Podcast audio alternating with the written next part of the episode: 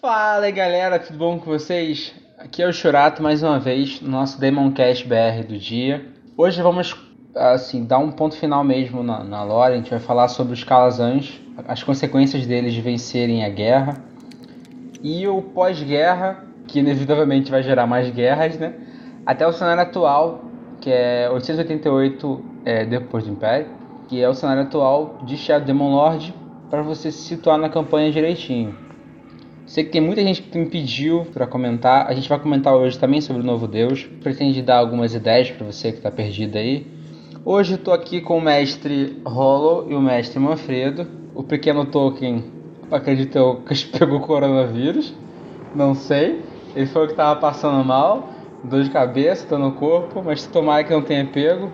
Não é que ele esteja bem, seja só uma febre, uma febre mesmo. Considerações iniciais dos mestres. Eu vou com a minha primeiro. Fique em casa mais uma vez. Faça amor com seu namorado, seu namorado. Ou com seu trisal. Seja lá qual seja a relação que você tenha. Dê muito carinho para os bichinhos, principalmente se tem gato. Dá carinho pro seu gato, pro seu cachorro, pro seu papagaio, pro seu ratinho. E tente não matar as pessoas na rua que usam TikTok. Essa é a minha consideração inicial. Tem que fazer isso mesmo? Essa última opção ou é opcional? É, é obrigatório, na verdade. É um pouco complicado sempre o início, mas a única coisa que eu dou é, pra passar o tempo, sempre dá aquela jogatina básica de RPG no Discord com os teus amigos. E se você for um bruxo ou ser um mago sedento de poder, tome cuidado com os pactos para não estragar a mesa. Alegria. Falando por experiência e trauma próprio. Tempo é aquilo que o homem está sempre tentando matar, mas que no fim acaba matando. Que isso? Viu? Viu? Que isso? Daqui pra frente digitarei frases de efeito no Google e falarei a primeira. tá ótimo. Então, pessoal, vamos começar a nossa, nossa narração de hoje. Gostaria de falar o herói da guerra contra Acharal, o rei bruxo, o grande Herônimos, que de grande não tinha muita coisa, já que o principal motivo dele ter entrado na guerra foi a vergonha com seus compatriotas de ter errado o caminho e vendo que ele tinha uma nova opção de uma nova terra para governar. Assim, se ele matou a Chacral no X1, tu não pode desvalorizar é, o cara. O cara. É não, isso é verdade, mas tem sempre aquela jogada de lábia, aquele, ó, essa terra que tem ninguém, deixa eu só dar uma chegadinha aqui pra cá no trono. Mas é aquilo também, que assim, é uma coisa que é nítida no sistema, todos os humanos são filha da puta. Então, assim, ele era humano, ele é obrigado a ser filho da puta, não tinha outra escolha. Sobre a organização política do Império, eles mantiveram grande parte da organização que tinha do GOG. Foi até mais fácil a transição de poder e algo que irritou muitas outras raças, lembrando, os anões tinham saído das montanhas para ajudar os calazães, as fadas saírem do reino dos seus reinos secretos para ajudar, mas Herônimo fez algo que realmente irritou esses dois povos, que foi perdoar alguns braços direitos de Gog. O intuito é claro de servir ele, não vai deixar isso passar, mas ainda assim foi uma ofensa muito grave a esses dois povos porque eles eram praticantes de magia negra do mais alto escalão. Que merda, hein? É aí que começa a dar merda no Império. Ele ganhou bruxos poderosos, realmente. Mas os anões voltaram para as montanhas com Rafa e as fadas voltaram para o reino secreto. Todo mundo sabe, para encontrar fada no sistema é um pouco complicado. Após ele ter fundado esse império, colocado o nome de Caecras, ele começou a expandir o domínio, principalmente a unificar algumas terras. Em si, ele não deu tanta importância para a confederação das novas cidades, já eram independentes, mas ele começou a expandir o seu domínio para o norte e para o sul. Nessas expansões que ele foi para o sul, cada reino foi indo, teve um dos encontros que vai determinar um marco para o Império, que foi contra os uhum. Jotun. E vieram ao sul, né? Sim, do extremo sul. Eles são adoradores aos Dark Gods, deuses do ferro e sangue. Então, se tem alguma cidade que tem algum item valioso, eles, é, eles vão são saquear. Uma alusão clara aos vikings, né? Acho que é a alusão mais clara dos vikings que existe no sistema. É, com a pitada de black metal. é verdade. Quando eles começaram a chegar lá, a, praticamente as vilas que estavam que existiam nas proximidades, já que o Império não tinha tanto poder na região, foram facilmente saqueadas de princípio. O imperador, vendo isso, ele percebeu que estava dando merda, então mandou vários soldados lá fortificar as regiões. Só que isso teve um problema. Os Jotos olharam e viram: aqui tá mais difícil. Bora mais pro norte?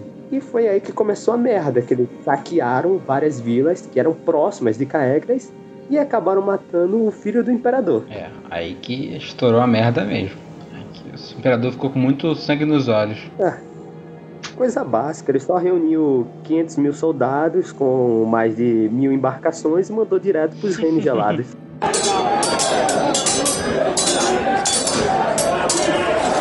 Ocorreu uma guerra que durou exatamente dois anos, onde os Jotos quase foram extintos. Os que conseguiram sobreviver, que não foram escravos, eles tiveram que fugir para o extremo sul da região sul. Os que não tiveram tanta sorte. É, ou eles fugiam ou morriam. Os que não tiveram tanta sorte foram executados e os que tiveram mais azar ainda foram levados diretamente para o imperador. Teve vários navios lotados de Joto. Quando chegaram lá, eles foram obrigados a ficar de joelhos para o imperador concorrente. Lembrando que a religião deles, os deuses do ferro e do sangue, são os deuses nórdicos, Odin, então eles prezam muito por orgulho. Para eles é melhor a morte do que a vergonha na batalha. No caso é, não é Odin, é Grimir, né? Que é uma referência direta. Grimir é tanto que tem até uma vertente que dá para adorar Loki. É, verdade. Lembrando, a desonra para um Jotun é algo tão extremo que se você se desonrar, você está desonrando o seu clã e sua família. Então, para isso, foi algo, uma raiva muito grande, já despertou. Até hoje, os Jotos são jurados de vingança do Império por causa dessa humilhação. Uhum. O imperador com sangue nos olhos, todo mundo pensou que ele ia ordenar a morte dos Jotos. Um dos seus braços direitos, que era um Warlock muito poderoso, praticamente todo mundo detestava esse Warlock, menos o imperador. Ele simplesmente sussurrou nos ouvidos do imperador: os Jotons podem servir como escravos, muito mais de uma forma bem mais eficiente do que é, lembrando que esse conjurador aí é um dos servos do, do Ashkal, né? Sim, o pessoal até falava que ele era filho de demônio, que ele era neto do Ashkal, tinha um montão de menções horríveis para esse Warlock. É Anridir, né, o nome dele, né? Homens de God, o pronúncia vai ser chato. Normal. Pra surpresa de todos, o imperador concordou com o Warlock e começou a criação de uma raça bem famosinha, os Orcs. A criação foi simples eles simplesmente embebedaram os Jotos de magia negra, tiraram a essência do sangue de gigante que os Jotos são descendentes, reduziram eles ao que o próprio livro fala de seres bestiais. E também colocou eles uma maldição, obrigando eles a servir o imperador. Assim nascendo os orcs. Simples. Algo bem interessante também é que os calazães não trouxeram o novo deus. Eles já tinham uma religião que mexia com magias de luz, que era a Ordem da Luz. É tanto que outra coisa que os Calazans trouxeram foram os feiticeiros, a trilha feiticeiro que era extremamente eficiente para lutar contra os magos dos homens de Gog. Porque as outras raças tinham um problema que era o seguinte: vou chegar como no conjurador se tem cinco demônios na minha frente feiticeiro ele só corria pra frente do conjurador e explodia a magia. Coisa fácil, era o kamikaze do dos caras, puta merda. Era o kamikaze que não morria.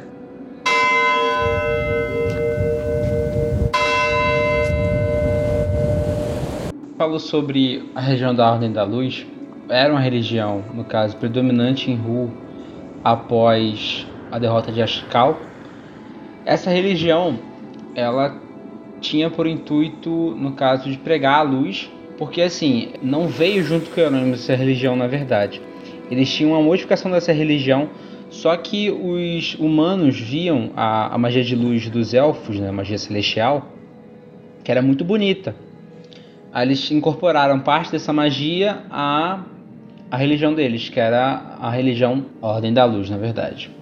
200 anos se passaram depois desse avanço que já estabeleceu já o Império, já, já houve o combate dos, do Jotun e os orcs estavam começando a ser inseridos ainda no, no sistema. Uma acólita da Ordem da Luz estava de boa lá, né? Fazendo, sei lá o que porra um acólito faz, né? Sei, deve ficar orando. ela recebeu uma mensagem de um novo Deus que sussurrou no ouvido dela, falou assim, ó, só existe eu aqui, os outros deuses é caô, é tudo caô, os outros deuses. Não acreditem mais nada, só existe eu aqui nesse bagulho. Vocês morrem, vocês reencarnam, as outras religiões são mentira. E assim, eu quero que você pregue a minha verdade. O nome dessa mulher é Astrid. Ela é uma alusão, eu acho, né, na minha perspectiva de ser humano, que ela é uma alusão a Jesus Cristo. O que aconteceu? Ela começou a pregar, só que ela tinha uma dialética excelente, ela começou a convencer diversas pessoas. Só que se você for contra a religião do império, o que, que vai acontecer com você? As pessoas vão querer te matar, logicamente, como é no mundo atualmente. É, essa religião pregava o seguinte: que existia a reencarnação. As outras religiões não pregam isso, então as pessoas começaram a acreditar na dialética da Astrid e ela começou a vagar por diversos reinos. Ela vagou por um reino especial chamado Reino de Tarra, que até a gente comentou anteriormente, que era um reino que até um discípulo do, do de Magog fez uma cada com as pessoas, com a população do reino para descer um abismo de Tarra lá. Ela começou a pregar lá. Esse reino existia um rei, um rei chamado Roland. Ele, ele era adepto à fé da, da Ordem da Luz. Só que ele, ele gostou do que ela falava, né? Que ela pregava uma coisa diferente. Era diferenciada, ela tinha um charme, né? Ele, ele começou a seguir ela junto com uma porrada de gente do império dele. Sendo que aí o império dele se tornou o primeiro império que o novo Deus tinha, no caso, uma casa provisória, né? Que a Astrid ficou morando com ele. As pessoas diziam que ele pegava a Astrid, outras falavam que ele eram só irmãos de espírito, né? Eu não acho que era isso, né? Com certeza ele dava uns pega na Astrid. Só que a Ordem da Luz não ficou, não achou isso muito legal. Ela começou a tentar matar a Astrid e tentou, no caso, a conspirar para derrubar o reino dele. A Astrid viu que isso ia dar merda, pegou e falou: Porra, melhor não ficar aqui, né? Melhor eu meter o meu pezinho. Foi aí que ela pegou e foi embora. Isso que ela foi embora, ela foi assaltada, né? Dizem as histórias que ela foi assaltada por algum lugar e foi morta. Depois de ter sido morta, o Roland junta o pessoal lá do Reino de Tarra e eles criam um primeiro acordo que foi como se fosse um conselho, que eles regulamentaram todo o, a fé do novo Deus. E eles trocam o nome de Kingdom of Tarra, né, que é Reino de Tarra, para Reino de Deus, Reino Sagrado, que é conhecido como no sistema. E lá se tornou agora o principal bastião do Império do Novo Deus. Consequentemente, futuramente, a Ordem da Luz começou a ser enfraquecida com os emissários do Novo Deus e depois foi desfeita, sumiu completamente. Mas a magia celestial, que é a magia que a Ordem da Luz usava, foi incorporada na, na magia, no caso, os magos da, do Novo Deus usam magia de teurgia. Então, quando se cria o seu sacerdote, ele tem teurgia celestial né, e vida. Né? Consequentemente, o Novo Deus tem um papel muito importante no que vai acontecer para frente no Império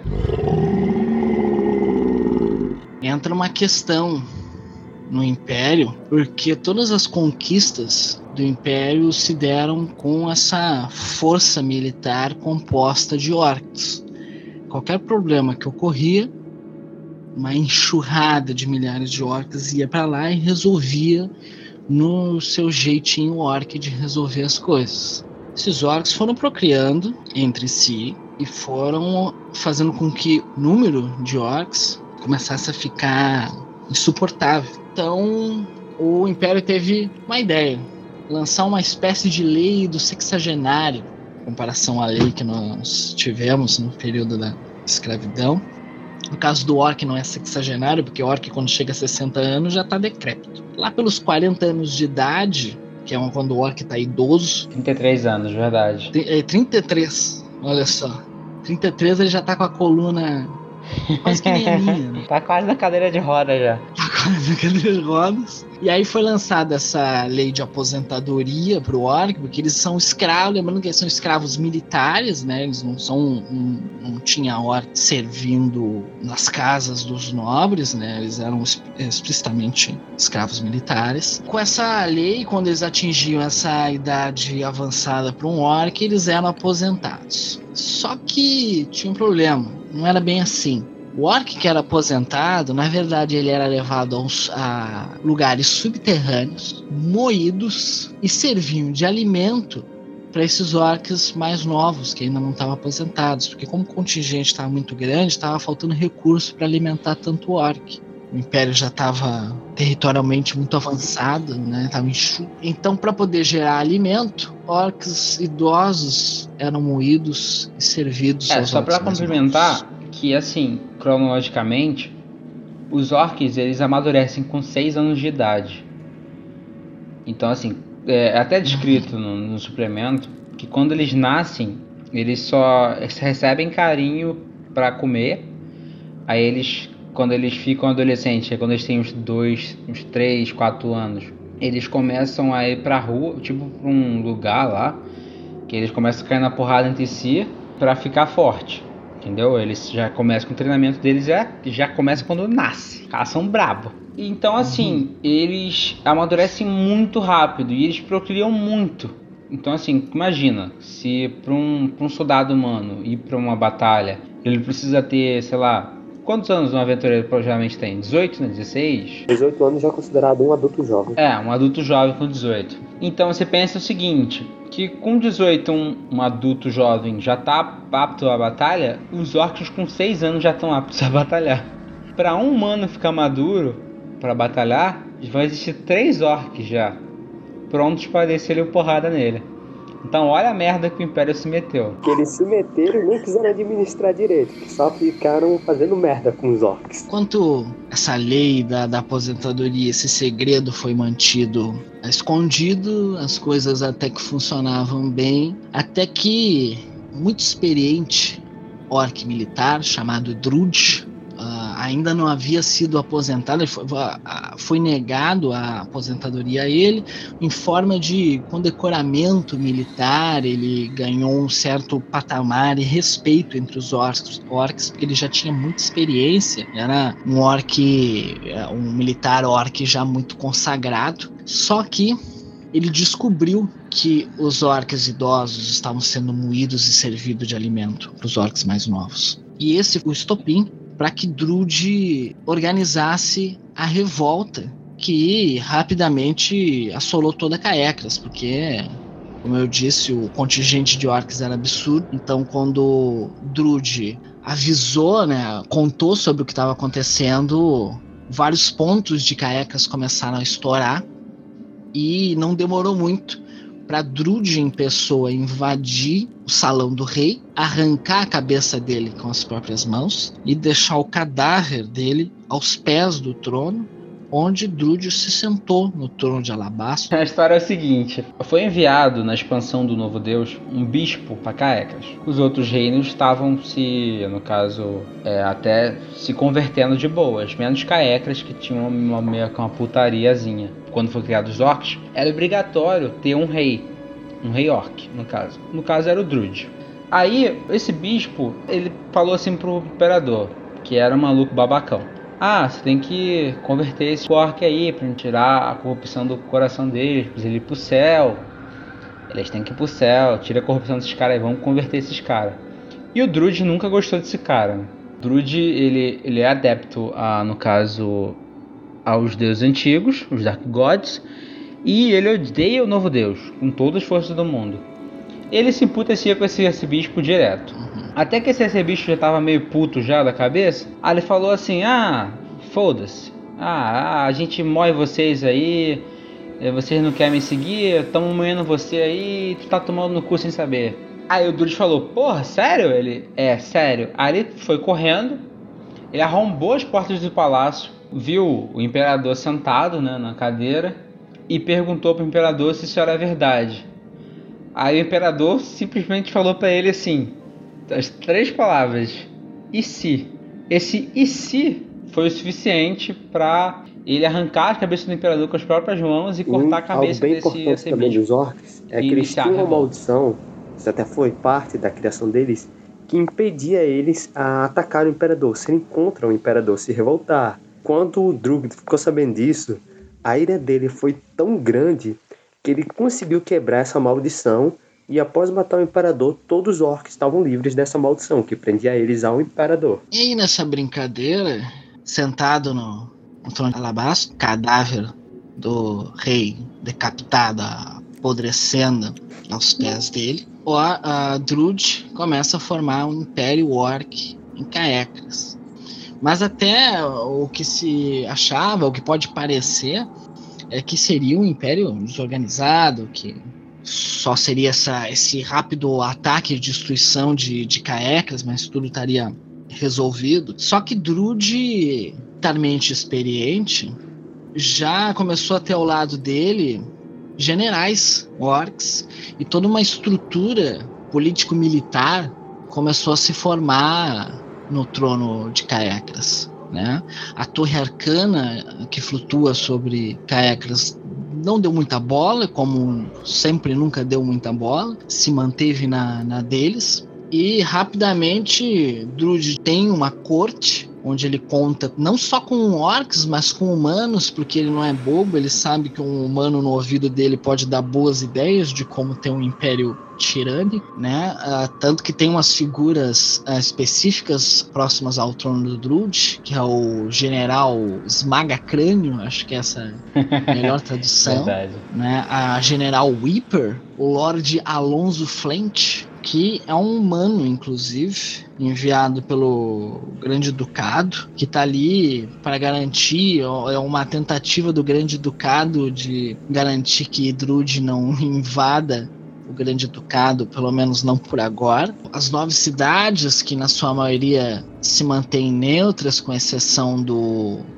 de Kem, a cidade banco. É, assim, azul dos assassinos, né? Mas quem que é, é, a cidade banco, né? Ela sabe que uma guerra é sempre muito lucrativa, né? Sem falar na dívida que o Império anterior, o Império Kalassan, tinha com eles. A expansão se deu não só por orcs, mas por muito gasto de ouro. Então eles mandaram um representante, um emissário, que fica ali na volta, vendo se essa dívida vai ser sanada, se eles não querem mais ouro para expandir o um novo império, né? Azul, que é a cidade dos assassinos, lá na, na Confederação das Nove Cidades, já declarou ajuda ao novo Império Orc, né? Para garantir que seus assassinos fiquem a serviço de Druid, caso necessário, caso as cabeças certas precisem ser cortadas. Então ele conta com esses humanos e orcs na corte dele, porque por mais que Druid não goste de ser chamado de rei,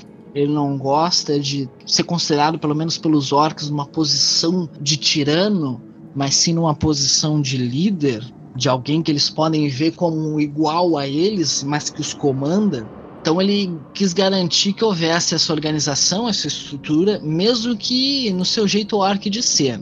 Os humanos que ainda restam, aqueles que não são resistência e estão escondidos fazendo atos de guerrilha contra o Império Orc, estão sendo escravizados, dilacerados, saqueados, porque os orcs estão lançando toda a centenas de, de, de décadas de opressão, eles estão lançando em cima desses humanos numa vingança. E a uh, Drud sabe que ele vai ter como potencial inimigo o Reino Sagrado, que quer mais do que recuperar o império de antes, ele quer, na verdade, é, criar o seu império religioso, o seu império. Teocrático? Isso, o Império Teocrático. Porque o Império Kalassan tinha como religião principal o novo Deus, mas aquela coisa, nunca deixou o novo Deus tomar conta das decisões do Império, né? O novo Deus, o Reino Sagrado não gostava às vezes de certas atitudes do Império. E se o Reino Sagrado puder derrubar Drud, eles vão poder ter o Império Teocrático definitivo do novo Deus. E Drud, que como tu disse,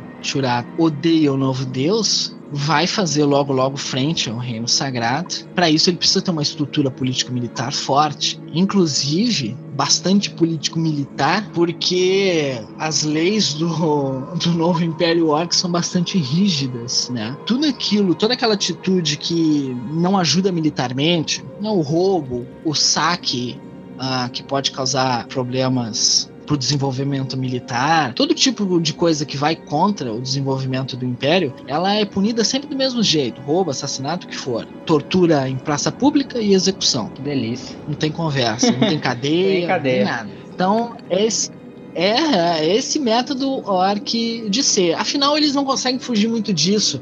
Afinal, sendo escravos militares por tantos séculos, eles foram ensinados tanto na criação deles magicamente e tanto no ensino de gerações, é assim que eles sabem fazer as coisas. É desse modo que eles aprenderam a ser, e agora, com o poder nas mãos, é assim que eles vão ser com certeza.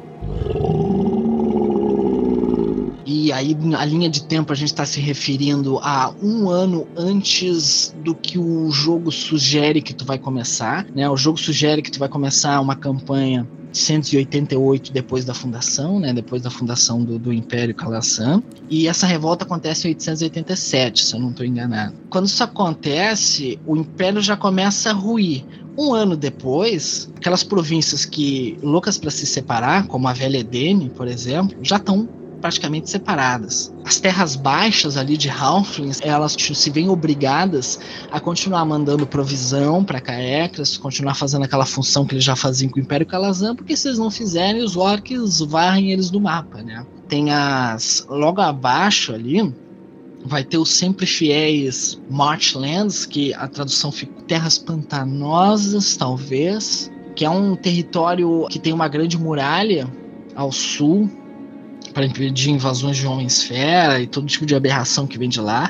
Ela é uma zona muito militar, que não tem função econômica, ela é um pântano, então ela só tem função de fortificação. A comandante de lá, que obviamente eu não vou lembrar o nome, porque eu não consigo lembrar nem, nem o nome dos personagens dos jogadores da minha campanha, mas é uma militar que há alguns bons anos já comanda lá. Ela continua fiel ao Império, mas na verdade é aquela fidelidade quase independente. E ela conta com Balgranja para se der merda, eles vão ser um potencial resistência no sul, mesmo que de forma limitada, né? O Grande Ducado, como eu disse, já enviou um emissário, né? O Grande Ducado fica à esquerda. À esquerda não, não é a forma correta, mas é, os pontos cardeais para noroeste. confusos e eu me noroeste é, ali grudadas nas montanhas de escudo, né? Mandou um emissário para poder fazer prosa ali por um tempo com o Druid. Lá em cima tem o Reino Sagrado, na cabeça do, do Império,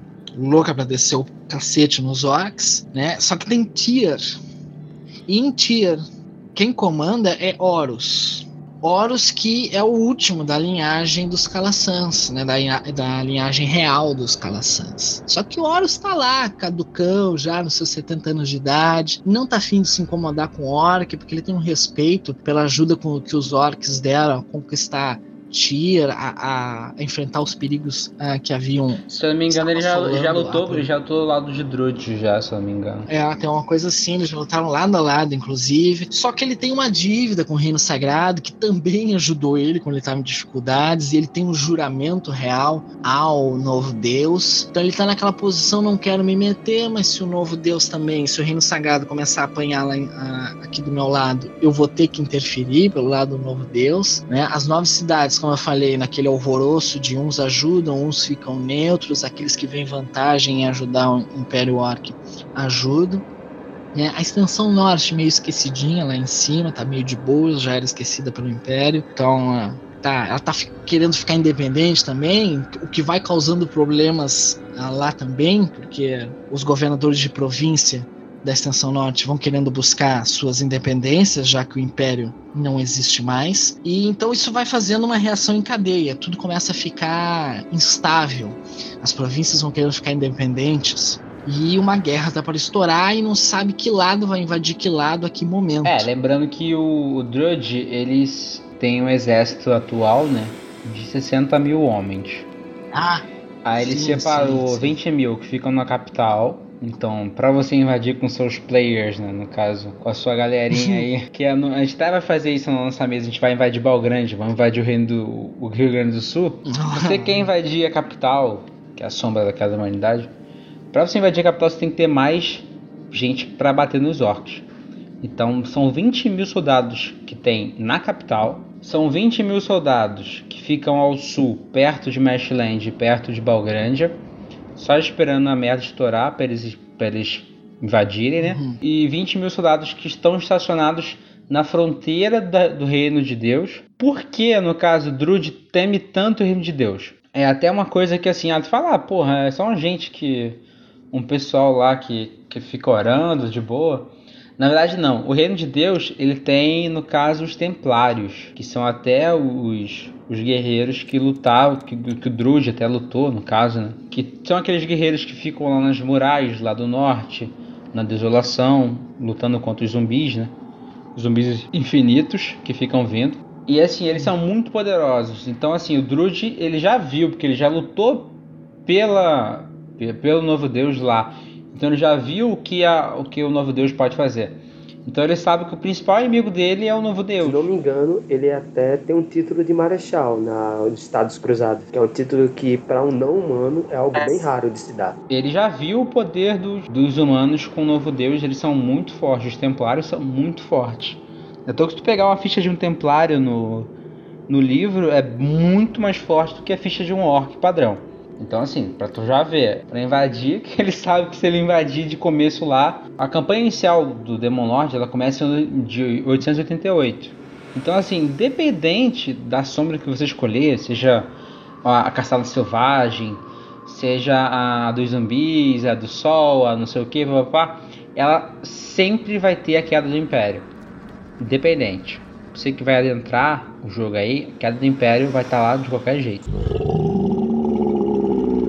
dessas três tropas de, de 20 mil soldados orcs, elas têm como supremo comandante a General Whipper, que tá no, na corte com Drud. Essa general tem uh, o histórico de ter ajudado a combater os Homens-Fera em Tyr, ter impedido uma rebelião na Velha Endene e, uh, inclusive, in, in, nas Terras Baixas, ter matado um, famoso uh, bandido que estava sendo caso, procurado. Uma informação interessante que é mencionado em outro suplemento, que é a loucura do Gênesis, é que essa general é uma encarnação. Encarnação são é, pessoas que foram possuídas pelos gênios, os gênios originais que vigiam a barreira. Tanto que o objetivo dela, nesse momento, como encarnação, vigiar, porque tem indícios do retorno do Rei Gog. Hum, sim. Só menino, no meio da merda lá ele brotando. Tanto que tem um status dela no Loucura do Gênio e o status da encarnação que está dentro dela. Que a encarnação assume o status da o intelecto e da vontade. Porque tem isso, né? Com toda essa convulsão de, de, de revolta e de guerra para todo lado, existem esses, essas tretas que podem ocorrer, né? tirano do passado querendo voltar, gênio brotando para impedir isso. Que merda, hein? É aí que vira a putaria que vira e depois a campanha fica como ficou a minha, que virou um wargame agora.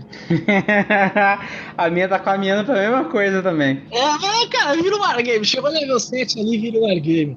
O jogador tá afim de, com toda a razão de, de controlar exército. A gente quer invadir Balgrande, foda-se, vamos invadir o Rio Grande do Sul. Não é fácil, Yuri. Tem que passar nos Pantanal, nos gravados.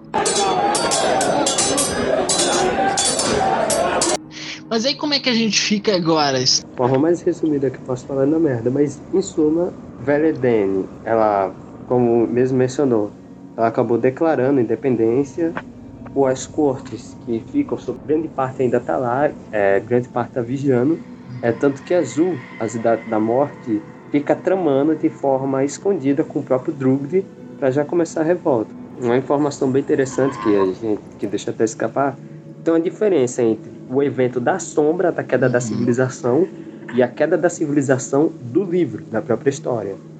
A diferença é, o do livro, o que se passa na história seria algo, o Drugd até mostra, de um orc calmo de poucas palavras.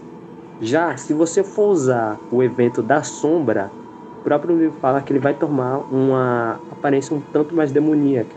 Ele vai se tornar alguém realmente maligno. Então vai ter essas diferenças. Grande parte das cidades já declarou independência, né, é, contado um pouco em alguns suplementos que exploram as sombras. Os próprios Joton, já alguns até estão indo para Caecres, se aliando com eles. O negócio não tá muito bonito. É bem lembrado. Tá uma, um puteiro, né? Tem algumas informações interessantes no caso da religião dos orcos, deuses do ferro e do sangue, que é algo muito mais sangrento, até mesmo brutal, do que a própria religião adorada pelos Jotuns. Nossa. O que aconteceu foi o seguinte: quando começou essa sacanagem de pegar os orcs e levar para extermínio, os Uhum. primeiros que foram levados foram os sacerdotes. Os sacerdotes dos deuses do ferro e do sangue. Então os orcs eles tinham que se apegar ao pouco que sobrava da, re- da religião deles, que a cada dia era exterminada. Nisso foi um pouco, ficou um pouco conturbado a crença original deles e se tornou algo muito mais violento. É comentado que lobo, corvo, esses animais carniceiros são sagrados para eles e corvos principalmente por acreditarem ser representações das valquírias na Terra. Quanto mais gente morta, mais corvos. Que beleza. Os orcs, eles não têm nenhum problema com praticamente nenhuma das raças, a não ser humano e halfling. Só que, de forma engraçada, as outras raças têm problema com eles por causa do Império. Nos suplementos é, Vítimas do Demon Lord, com cada raça vai aparecendo as relações que ela tem com algumas outras raças. É, de forma geral, os orcs não têm nenhum problema com os anões. Só que os anões odeiam os orcs porque o Império mandou os orcs em guerra contra os anões. Exterminou até um forte, se não me engano. De forma geral, os anões odeiam os orcs, mas os orcs não têm nenhum problema com os anões. Foi os humanos que ordenou. Tem contra os goblins, que também era mandado para ficar limpando. Os orcs não têm nenhum problema com os goblins, mas os goblins têm medo dos orcs por causa das ordens dos humanos. Então, antes dos humanos saírem do poder, já colocou os orcs tretados com as outras raças. É, nenhuma raça gosta dos orcs. Ah, eu gosto de orc. Toda a campanha tá lá, eu picando um orczinho, um patrulheiro. É, nunca peguei, graças a Deus. Preconceito é esse? Preconceito. Cara, nunca usei orc em campanhas. Vou te falar. Só, eu gosto muito de usar Beastman, cara. Porra, adoro usar Beastman. É, level 0 e 1 no Demon Lord, em vez de botar rato no esgoto, bota uma fera no esgoto. Verdade. Fomoriano é tipo o Minion do Demon Lord. É. Você bota lá, dá pra matar no nível zero, dependendo da quantidade. Ex- exatamente, né? põe 10 assim, pra ser divertido. 10 pros 4 jogadores na level 0. Eu, eu gosto de Fomoriano porque, assim, na verdade eu gosto de usar todos, né? Todos os, os Beastmen, porque eu acho eles, a estrutura deles muito maneira de usar. E eles são inimigos que você mata sem culpa, entendeu? Porque eles são ruins, de verdade, são muito ruins. E assim, você pode matar eles sem culpa nenhuma. É até escrito no Hang the Void, né? Que é Fome do Vazio. Eu não sei se a tradução é Fome do Vazio. É. Que fala da- das tribos de Fomorianos. Tem uma tribo, cara, que eles eles, eles ficam esfaqueando as pessoas e, e transando com, os furos que eles abrem. Tipo, é bizarro uma porra dessa. Aí eu boto um filho da puta desse na campanha, até gosto de matar, cara. Porra. É, eles são uma praga, né? Eles ficam. Agora com essa confusão toda, esse caos todo, eles ficam brotando no meio das florestas e atacando plantação e o caralho é quatro. É, mas vocês usam orc na campanha de vocês? Ah, sim. E isso que eu mestro na extensão, não. Cara, eu não sou muito de usar orc, não. Ah, que isso, Guri, vou deixar de usar uma coisa dessa, maravilhosa dessa. Não é todo sistema que te deixa usar o arco, tem que aproveitar. Em compensação tem Goblin, né? Que aí é um bicho que eu não gosto, mas enfim. É, Goblin também eu não gosto de usar. Eu gosto, eu gosto de Fomboriano só e zumbi. Que eu consigo, o mais de jogar é zumbi. Zumbi e Gu. Porra, Gu é muito maneiro, cara. Porque Gu é legal de jogar. Porque se tu cair com o Gu, o Gu te ataca no chão, foda-se. Ele não tá nem aí. Ah, tentar te comer. É, ele tenta te comer no meio de todo mundo, foda-se. Aí o jogador fica, caralho, tá me atacando aqui.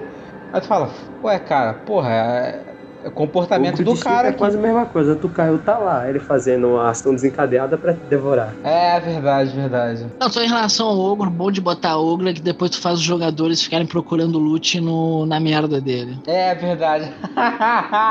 Adoro fazer isso. O jogador merda. vai muito. o jogador vai muito confiar na merda, enfia a cabeça na merda do, do, do, do ogro, achando que vai tirar altos itens, tu rola na tabela, ele tirou nada, se cagou todo. Já fica aí a dica pros mestres. coloque Ogo Mas nas campanhas. enfim. No caso, as duas últimas regiões Olha, que em si têm uma neutralidade com todas as raças que é um tanto quanto interessante explorar na campanha seria o quê? Os Estados Cruzados, é tanto que se você ler o suplemento Tumbas da Desolação, um dos fortes, ele tem uma quantidade considerável de orcs. Os fortes em si não tem muita gente, alguns que variam, mas é regido por um orc, tem uma quantidade de orc e todo forte tem uma vila próxima. O importante da desolação não é sua religião e nem sua raça. Se você consegue levantar uma espada para lutar contra o zumbi, então você tá valendo. E Tyr, que é onde o Horus vive, e as raças predominantes de Tyr são humanos, anões e orcs. Os orcs de Tyr nunca foram mandados para, pelo menos não quando o Horus ele assumiu totalmente o poder, eles deixaram de ser mandados para a aposentadoria deles. É até comentado que essas três raças elas vivem uma certa harmonia, porque eles entendem que lutar sozinho em uma região que é extremamente perigosa, que tem muito problema com Homem-Fera, Centauro que fica aparecendo, não é vantajoso. Então, dessas regiões, são onde as raças é, que normalmente se odeiam no continente são as mais unidas. Que eles vivem em constante perigo para ficar brigando entre si. Verdade. E é aí que surgem outras ameaças né, do Império. Que é a maior ameaça de todas é o Demon Lord, né? Então não tem muito o que fazer. Afinal de contas, Vocês têm alguma dica para dar pros, pros mestres que estão em casa, ouvindo nosso podcast? depois desse apanhado todo de lore, eu acho que fica legal a ideia de tome cuidado para não se empolgar e querer usar todos os elementos e abraçar todos eles. Pode ficar confuso, pode ficar difícil a mestragem, né? Pode querer, que né, o mestre geralmente ele quer consistência no, no que ele tá no cenário dele, né? No, onde ele tá mestrando. Só que se tu fica muito cheio de, de, de todo tipo de coisa, de tudo que é lado, cada vez vai ficar mais difícil tu achar consistência. Então, vai com cuidado, pega, depois de ter ouvido tudo isso de, da- sobre a lore, pega aquilo que tu gostou, vai ali, se tem acesso aos, a esses PDFs, né? Dá uma lida nos PDFs daquela temática que te interessou, sobre a volta do Chacral, ou sobre isso aquilo. Seleciona que mais te interessou e dá uma focada ali. Senão pode ficar, acabar deixando a mestragem um pouco atrapalhada. É, eu vou disponibilizar mais uma vez ah, todos os PDFs que a gente usou na narração, tá?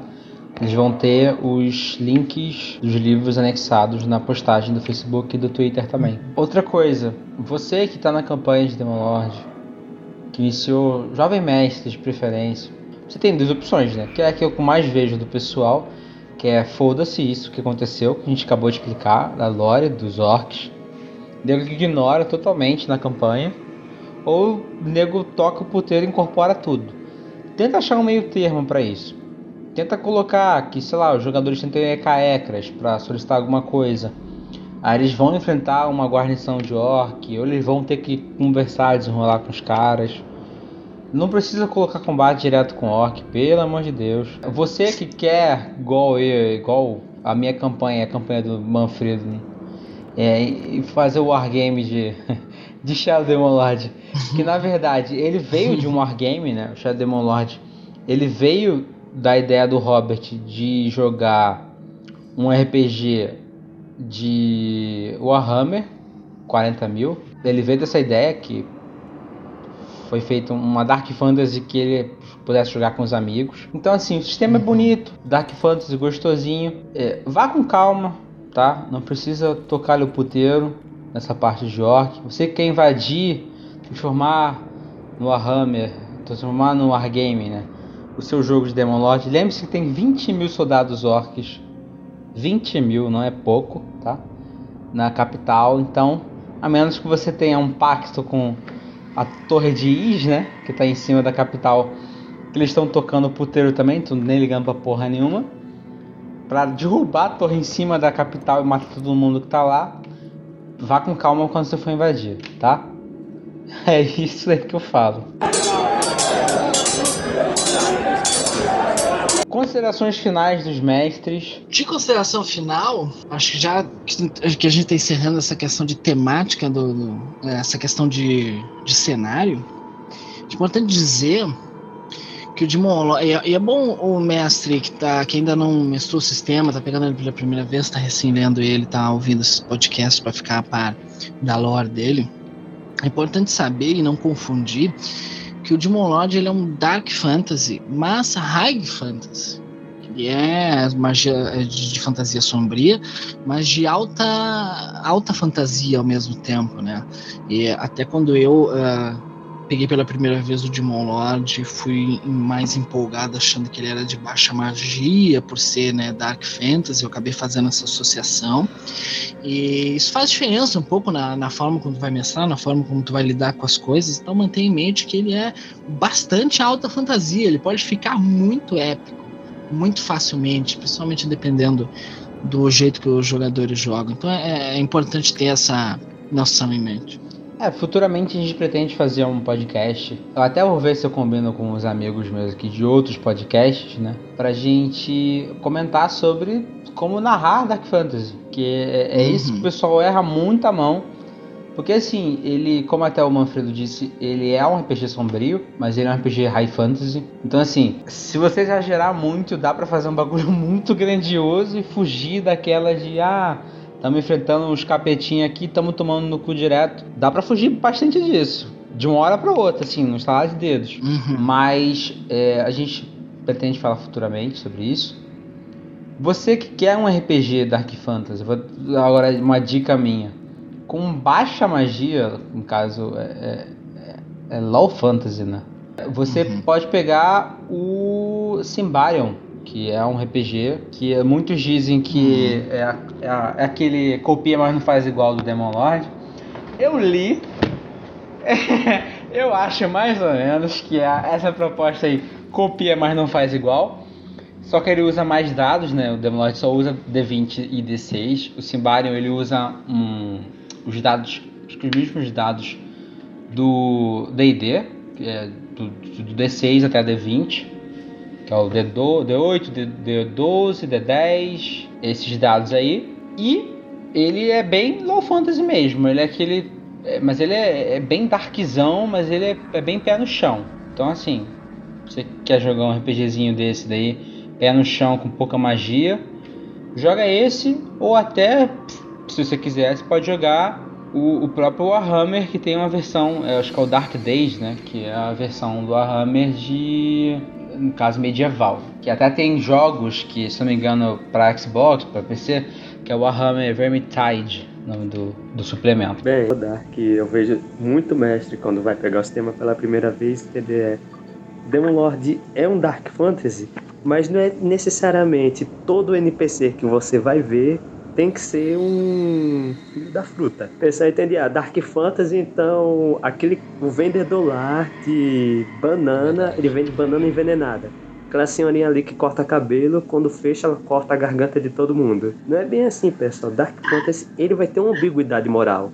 Ele não vai ser aquelas coisas preto no branco, vai ser algo mais cinza algo que pode ser explorado. Como a gente falou aqui na mesma, a lore dos orcs, os orcs têm aquela brutalidade que já é famosa dos RPGs, tem isso de é, serem assassinos e tudo mais, mas eles têm um, tiveram um motivo para ser assim. Foram induzidos assim, e até no Vítimas de Demon Lord comenta que existe orcs que eles até, quando vê isso, eles alguns tentam ficar amigos dos humanos. No, se não me engano, a própria caixa para personalidade do orc, tem alguns que reconhecem que fazem coisas ruins. Então, necessariamente, uma raça não precisa ser generalizada, como muita gente faz. É, os caras não precisam ficar odiando todo mundo. É, é tanto que fui mostrar uma vez para um grupo iniciante, em meu primeiro teste, coloquei um grupo de goblins que no sistema não soltou FDP, eles confundiram com outros sistemas e já foram saindo matando. então, use e abuse disso, dessa ambiguidade moral de as coisas não precisam ser preto no branco, não precisa só porque é de uma raça ser do bem, só porque é, tá vivendo no meio desses caras ser necessariamente do mal. Brinque com isso, brinque com as habilidades morais que podem existir, brinque com os dilemas que um, algum personagem que vive em um certo lugar pode ter. É uma das coisas mais divertidas para fazer com o mestre. Pessoal, minha consideração final é fique em casa mais uma vez é, você que vai jogar Demon Lord, futuramente fique ligado, a gente vai faz, tentar fazer um Demon Lord especificamente só para isso, para falar sobre Dark Fantasy. Você que vai usar o sistema, ver, ter ouvido, no caso, nossos podcasts, é, fica ligado também que a gente vai falar sobre outros RPGs futuramente, do Robert, ou até sobre outros RPGs, né? E, no caso, tenta sempre se ater à leitura. Leia, pelo amor de Deus. Não vai cair tua mão se você ler. Não vai cair seus olhos. Se você puder ler, vai ser ótimo. Lembrando que eu vou deixar mais uma vez os links de todos os livros que nós falamos hoje no sistema vai estar tá na, na publicação. Eu lembro para vocês também curtirem o podcast do Manfredo, Através das Trevas, hum. um ótimo RPG. Ramon, é Ramon Mineiro, né? Eu sempre esqueço do nome dele, é Ramon Mineiro. O sistema do, do grande Ramon Mineiro. Futuramente, pelo menos eu tenho no meu coração, que a gente, no caso eu, devo abrir um, um podcast, caso uma mesa, né? Tô até conversando com outros, outros podcasts agora, de amigos também, que querem se juntar a gente. E para vocês terem uma ideia de como é a narração, coisa e tal. E é isso, pessoal. Fiquem, no caso, fiquem com Deus. Fiquem com Deus. Fiquem com o novo Deus. Fiquem com o novo Deus, verdade. Ah, vou, vou dar um spoiler aqui. Qualquer coisa você reclama comigo no, no Facebook. O novo Deus é o Diabolos. É isso aí, pessoal. Valeu.